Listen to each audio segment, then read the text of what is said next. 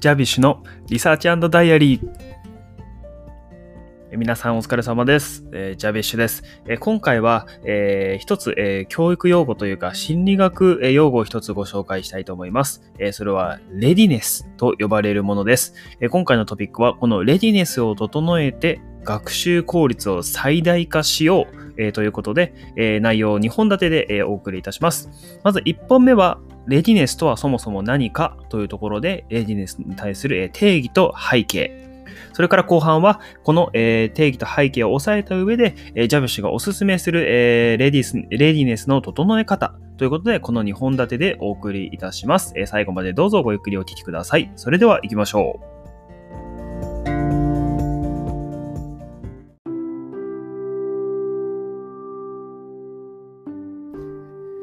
それではまず前半です。レディネスとは何かということで、レディネスの定義とその背景についてお話しいたします。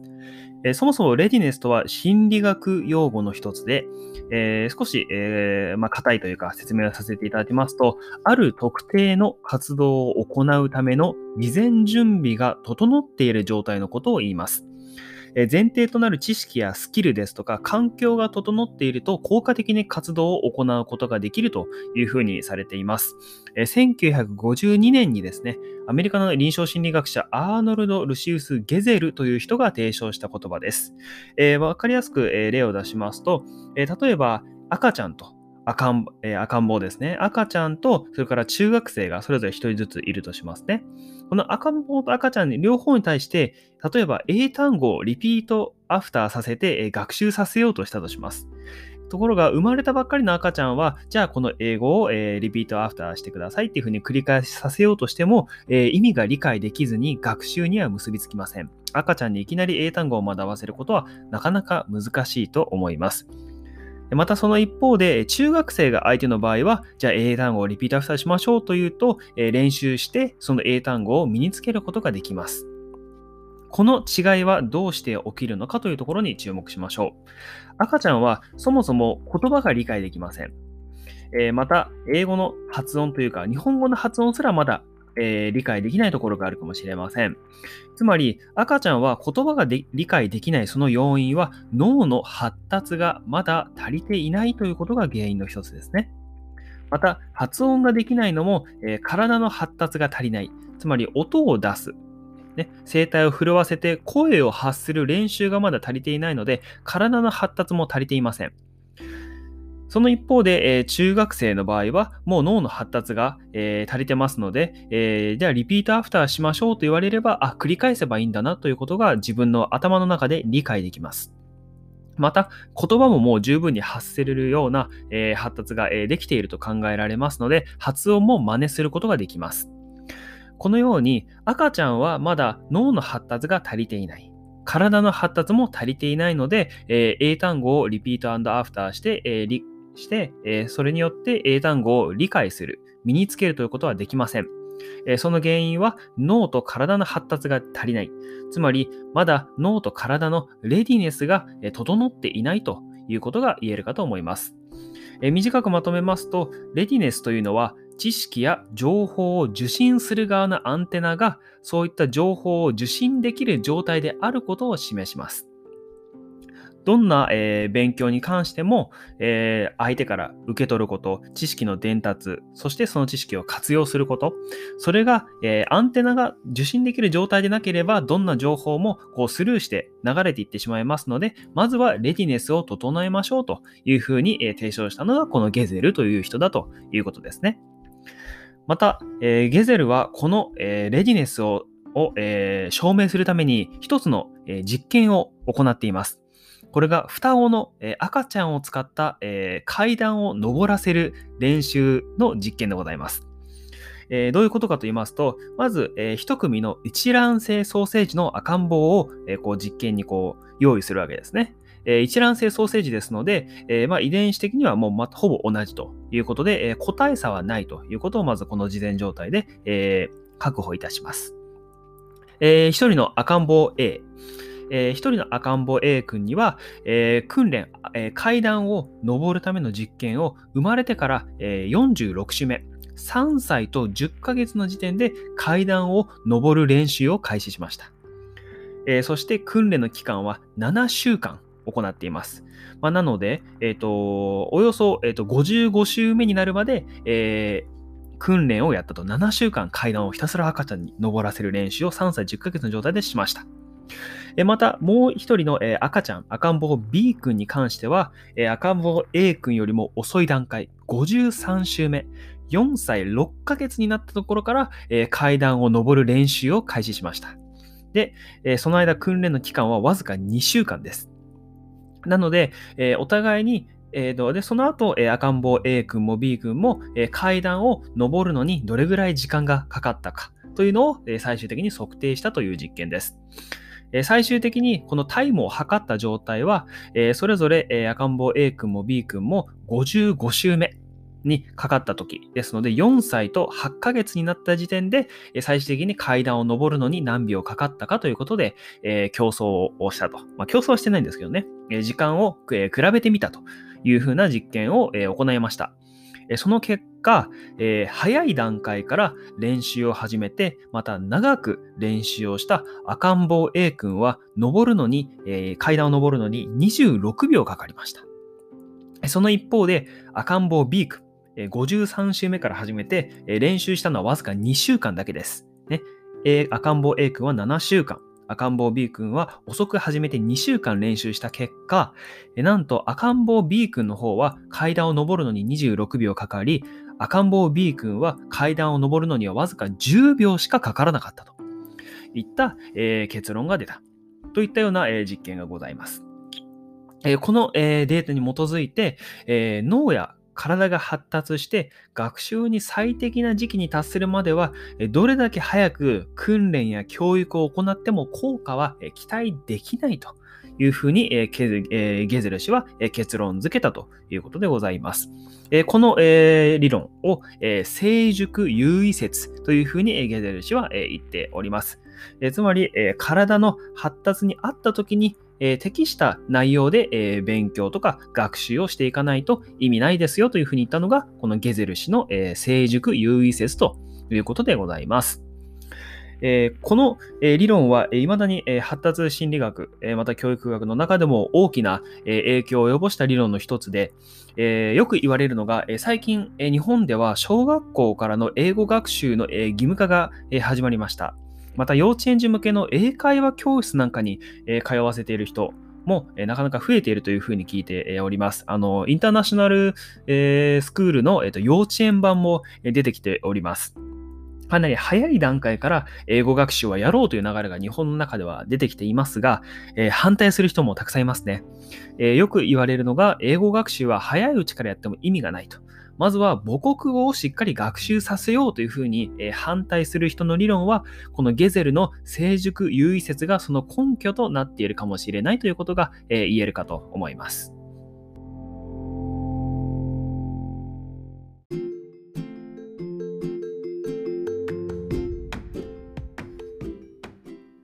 それでは後半です。え後半は、えこのレディネスの、え理論に基づいた、えジャビッシュおすすめの、えレディネスの整え方について、えご紹介いたします。まあ、そもそも、えっと、レディネスというのは、え冒頭お話しした通り、学習の効率を最大化するための事前準備です。えー、自分が勉強するための、え、条件をしっかり整えて、え、学習を最大効率化しましょうというのがレディネスでございます。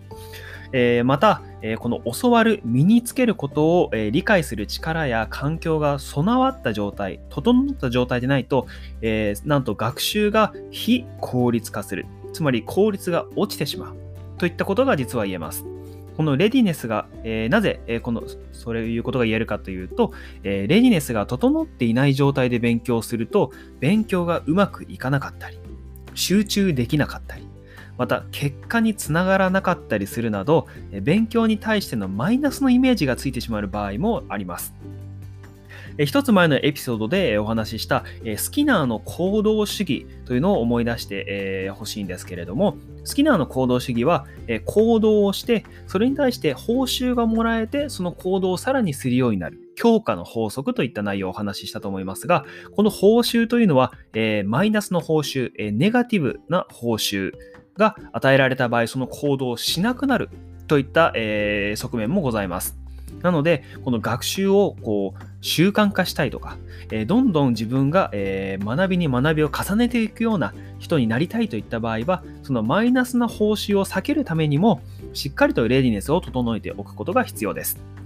さあ、それでは、えー、レディネス、えー、ジャビスおすすめの内容に、えー、入っていきたいと思います。えー、まず、えー、レディネス、えー、ジャビスが考えるレディネス3要素あります。えー、1つは環境的レディネス。2つ目は、えー、心身的レディネス。3つ目が教材的レディネス。この3つです。本来、レディネスというのは、え、脳の発達段階のことを考えた上で、え、適切な学習を与えましょうといった内容なんですが、もうこのポッドキャストをお聞きの皆さんは、おそらくもう中高生、もしくはもう社会人の方がほとんどだと思いますので、え、脳の状態、えー、脳の発達状態に適したレディネスというのは今回は、えー、避けて、えー、お話しさせていただきます。では今からお話しする内容を整えた上で、え勉強をぜひ効率化していただきたいと思いますので細かい内容に入っていきましょう。まず一つ目の環境的レディネスです。えー、レディネスというのは、えー、体の発達だけではなくて、環境のことももちろん考慮されます。なので、えー、端的に言えば、学習する、勉強する環境をしっかり整えましょうというお話です。自分が普段勉強する場所を、えー、頭に思い浮かんで、えー、思い浮かべてみ、えー、てください。えでは、え参ります。え一つ目、え部屋が、え換気される、換気ができる場所になっていますでしょうか。えまた、え日光が差し込む場所にありますかこの2つが実はまず1本目として重要です。えー、空気が循環される、えー、場所でないと、室内の二酸化炭素濃度がどんどん高まってしまって、えー、集中力がそがれてしまうということが、え言われております。なので、まあ、これから少しずつ寒くはなってきますが、え換気できることを確保するのが重要です。それから、え日光が差し込む場所に、えなっているかどうか。こちらも重要ですね。え窓、えのあるなし、え大変重要ですので、こちら、え考えてみてください。それから、え室温は快適でしょうか、えこれからの季節、足元が寒くなってきたりしますので、え足元含めて室温は快適かどうか、え確認をしてください。次です。え続いて、え照明はどうでしょうか？明るさですね。照明は自分が集中できる明るさになっていますでしょうか、え手元だけが明るくなっているとかではなくて、部屋全体の明るさを、え考えてみてください。ここまでは物質的なお話をしましたが、次から2つは集中度合いのお話です。自分が勉強する場所は誰かに話しかけられずに済む場所になっていますでしょうか、えー、勉強中いろんな人に話しかけられたり、誰かに邪魔をされると集中力がそがれてしまいます。自分一人で集中できる場所を探してみてください。えー、そして、えー、環境的レディネスの最後は、集中を妨げるものが手の届く範囲にないということでございます。え端的に言うと、勉強するときにスマホを触らない場所に置いていますでしょうかなかなか、えー、スマホの中には自分がダウンロードして普段やっている、えー、アプリとかゲームとか、えー、ニュースの確認とか、えメールの確認とかいろんなことが、え気になるかと思います。そういった集中を妨げるものが手の届く範囲にないように、机の上は勉強するものだけが置いてあるというふうにして集中力を高めるようにしてみてください。以上6点ですね。換気される場所にいる。日光が差し込む場所にいる。室温は快適である。照明は自分が集中できる明るさである。誰かに話しかけられない場所である。集中を妨げるものが手の届く範囲にない。以上6点が環境的レディネスとなりますので、ぜひ考えてみてください。2つ目です。2つ目は、心身的レディネス。心と体のレディネスでございます。えかなり、え基本的なところですが見落としがちです。え今回は、え心身的レディネスですので、え体調面と精神面の2つに分けてお話しします。えまず体調面は4つございます。え昨日の夜6時間以上寝ているかどうか。それから、え過度な疲労を抱えていないかどうか、え勉強前にトイレを済ませているかどうか、また空腹または満腹ではない、え以上4点ですね。まず勉強するにあたって睡眠時間の確保は必ずしていただきたいと思います。えー、眠い状態、えー、睡眠不足では、えー、集中力も高まりません。また、え過度な疲労を抱えていないでしょうか、え勉強するにはもちろん体力も、え必要です、え睡眠時間を含めて、え過度な疲労を抱えていない状態で勉強に向かってみてください。それから勉強前にトイレを済ませているかどうかですね。えこちらも勉強中はもう勉強に一本ね、集中できるように、えー、周りに立ったり座ったり移動したりってことがないようにトイレは済ませてから勉強に向かってください。えー、空腹または満腹ではない。えー、こちらも、えー、大変重要です。え集中するためには、えお腹が、え減りすぎていても、お腹がいっぱいすぎてもいけません。えできるだけ、え集中できるように体調を整えて、えレディネスを、え整えていただきたいと思います。続いて、精神面です。精神面の、えレディネス3つございます。え1つ目は、過度なストレスを抱えていないかどうか。こちらも大変重要です。え勉強に関する不安だけでなくて、例えば、えー、人間関係で悩んでいたりとか、えー、お仕事されている方は、えー、今自分が抱えているプロジェクトのことで悩んでいたりとか、そういったことをなるべく考えずに済むように集中する。えもしくは普段からこうストレス解消の、え趣味を見つけるとかして、ストレスを抱えすぎていない状態で勉強に向かってください。えー、2つ目は、えー、勉強する目的は明確であるかどうかです。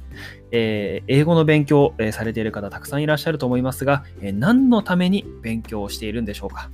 その根本的なところを、えお忘れないように、えもう一度、え勉強する目的を明確にしてください。3つ目です。勉強する目標は具体的かつ現実的である。これが3つ目です。目標と目的は少し近いように思いますが、こちらは異なります。目的というのは何のための勉強なのかを考えることが目的ですね。目標はその目的を達成するための指標となるものです。例えば、目的が仕事で外国人の上司と円滑にコミュニケーションを取ることであれば、目標は例えば TOEIC で800点を取るとか、英検1級を取るとか、そういった内容になっているはずです。目的は最終的な自分の着地地点です。達成したい内容です。目標はその目的のために、え自分が通過していく地点のことになりますので、目的と目標はそもそも異なります。え少し話それましたが、え勉強する目標、その何のための勉強なのかを叶えるために、え自分はどんなことをしていけばいいのかというのが目標ですので、それを具体的かつ現実的に考えてください。いきなり TOEIC 900点を取る必要はありません。自分の目自分の状態に合った、え具体的かつ現実的な目標を立ててください。え以上7点が、え心身的レディネスのお話です。さあ、そして最後です。最後は教材的レディネスです。何を使って勉強するかといったところをこだわっていただきたいというお話です。え大きく分けて3つございます。え教材的レディネス1つ目。勉強の目標と教材は一致している。えとても重要な、え第一歩でございます。え TOEIC を勉強しているならレベル別。ね、 TOEIC の教材といっても、え満点を目指す人向けだったりとか、え初心者向けにだったりとか、いろんなレベル別の教材が出ていますので、えその目標に合った教材を選んでください。また4技能の勉強にこだわるなら、それぞれの技能にターゲットが当てられているかなど、どんな内容を勉強しているのかというところもぜひこだわって教材を選んでいただきたいと思います。えー、教材的レジネス2点目。教材は自分のレベルや好みに合っているかどうか。はい。教材といっても、いろんな種類の教材が出ております。えー、絵が多いものだったり、説明が、えー、多かったり、それから問題の量も、えーもんえ教材によって違います。また解説の量も違います。また、えー、最近、えー、の傾向ですと、えー、音声が、CD でついていたり、もしくは、えアプリでダウンロードする形だったり、また URL から、え飛んで直接ダウンロードするものなど、いろんなものがございます。え教材といっても本当に、ええー、もう10人十色というか、えー、個性がありますので、自分がこれがいいなといったものをぜひ選んでいただきたいと思います。えー、なかなかコロナ禍で外出もはばかられるところもありますが、本屋さんで参考書の比較をぜひしていただきたいと思います。手に取って、えー、3つか4つ教材をパラパラパラっと見てみてください。自分が、あ、なんとなくこれが良さそうだなというもので結構です。えー、自分のレベルや好みに合ったもの、ね、例文があってその中に単語がいっぱい入っているデュオがいいのか、それとも音声を聞くことを、えー、フォーカスした聞く単がいいのか、それとも試験にパスすることに徹底的に、えフォーカスした出る順がいいのかなど、えいろんな、え方向の教材がありますので、えぜひ自分で、えこだわって、レベルや好みに合ったものを選んでください。はい。3点目です。教材は誰かに勧められたのではなく自分で選んだものかどうか。こちらも大変重要です。えー、かなり根本的なところにはなりますが、えー、勉強、学習、いろんな、えー、身につけるとか、試験にパスするとか、いろんな、え学習がありますが、え勉強するときは自主的な学習の方が効果があるというふうにされています。えつまり、自分でやった内容は覚えやすい、身につきやすいということですね。え反対にやらされている学習は記憶に残りにくいということで、えございます。誰かあの YouTuber とか、えー、ブログ書いてる人とか、いろんな人がおすすめの教材を進めて、えー、を、え、よくお話しされていると思いますが、そういった情報を100%鵜呑みにするのではなくて、こう自分がこれがいいなっていうふうに自分で決めたものをぜひ選んでいただきたいと思います。そっちの方が効果があります。えこれが一つ分かりやすい例で言うとですね、えー、自分が学生時代の頃のことを思い出していただきたいんですが、え、授業で学んだことよりも部活で学んだことの方がなんとなく思い出としてたくさん残っているんじゃないでしょうか。はい。これ今の学校教育の中で一つの問題とされていることでもありますが、えー、学校で過ごした時間は授業の方が圧倒的に多いはずなのに、思い出、学校生活の一番の思い出って言われると、部活を挙げる人が圧倒的に多いです。ね、卒業アルバム、卒業文集のことも部活のことを書く人の方が圧倒的に多いです。その一方で、授業について、えー、卒業文集で書く人はほとんどいないですよね。これはなぜかというと、部活は生徒が自分で選ぶ活動だからです。また、自分で選んだことの方が責任感を持って、えーその内容に、え活動をしたりとか、また自主的な試行錯誤したりとか、いろんなことを考えて、考察して、分析して、実行に移して、ああ、ダメだ、これはうまくいく、これはうまくいかないとか、いろんなことを試します。こういったことから、部活でやったことの方が勉強になったり、また部活でやったことの方が思い出に残ったりするということが言えます。ま以上のことから、えー、自主的な学習の方が効果があるということが言えますから、えー、教材は誰かに勧められたのではなく、えー、自分で選んだものをぜひ、え使っていただきたいと思います。え以上、え3種類のレディネスについてお話ししました。えジャビッシュおすすめのレディネスの3要素。環境的レディネス、心身的レディネス、え教材的レディネス。この3点ぜひ、え考えていただきたいと思います。えなお、えここまでお話しした、えレディネスの詳細につきましては、えブログの方に、え文字で、えまとめてありますので、そちらもぜひ参考にしてみてください。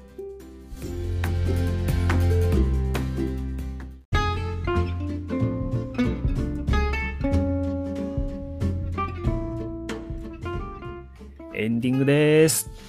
はい。というわけで、今回は、えー学習を、えー、の効率を最大化させる、え、レディネスについて、え、お話しいたしました。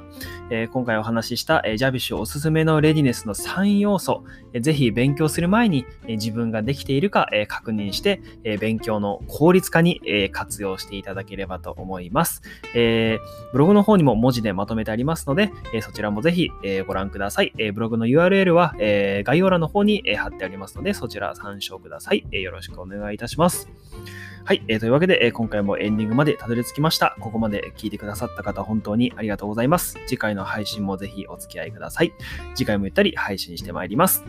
このポッドキャストではお便りや質問を受付中です。英語の勉強に関すること、教員生活に関すること、海外留学に関することなど精一杯お答えいたします。え Twitter や Instagram の DM やアンカーをご利用の方はアンカーのボイスメッセージからお便りをお寄せください。それでは次回の配信でお会いいたしましょう。Thank you very much and please keep it up.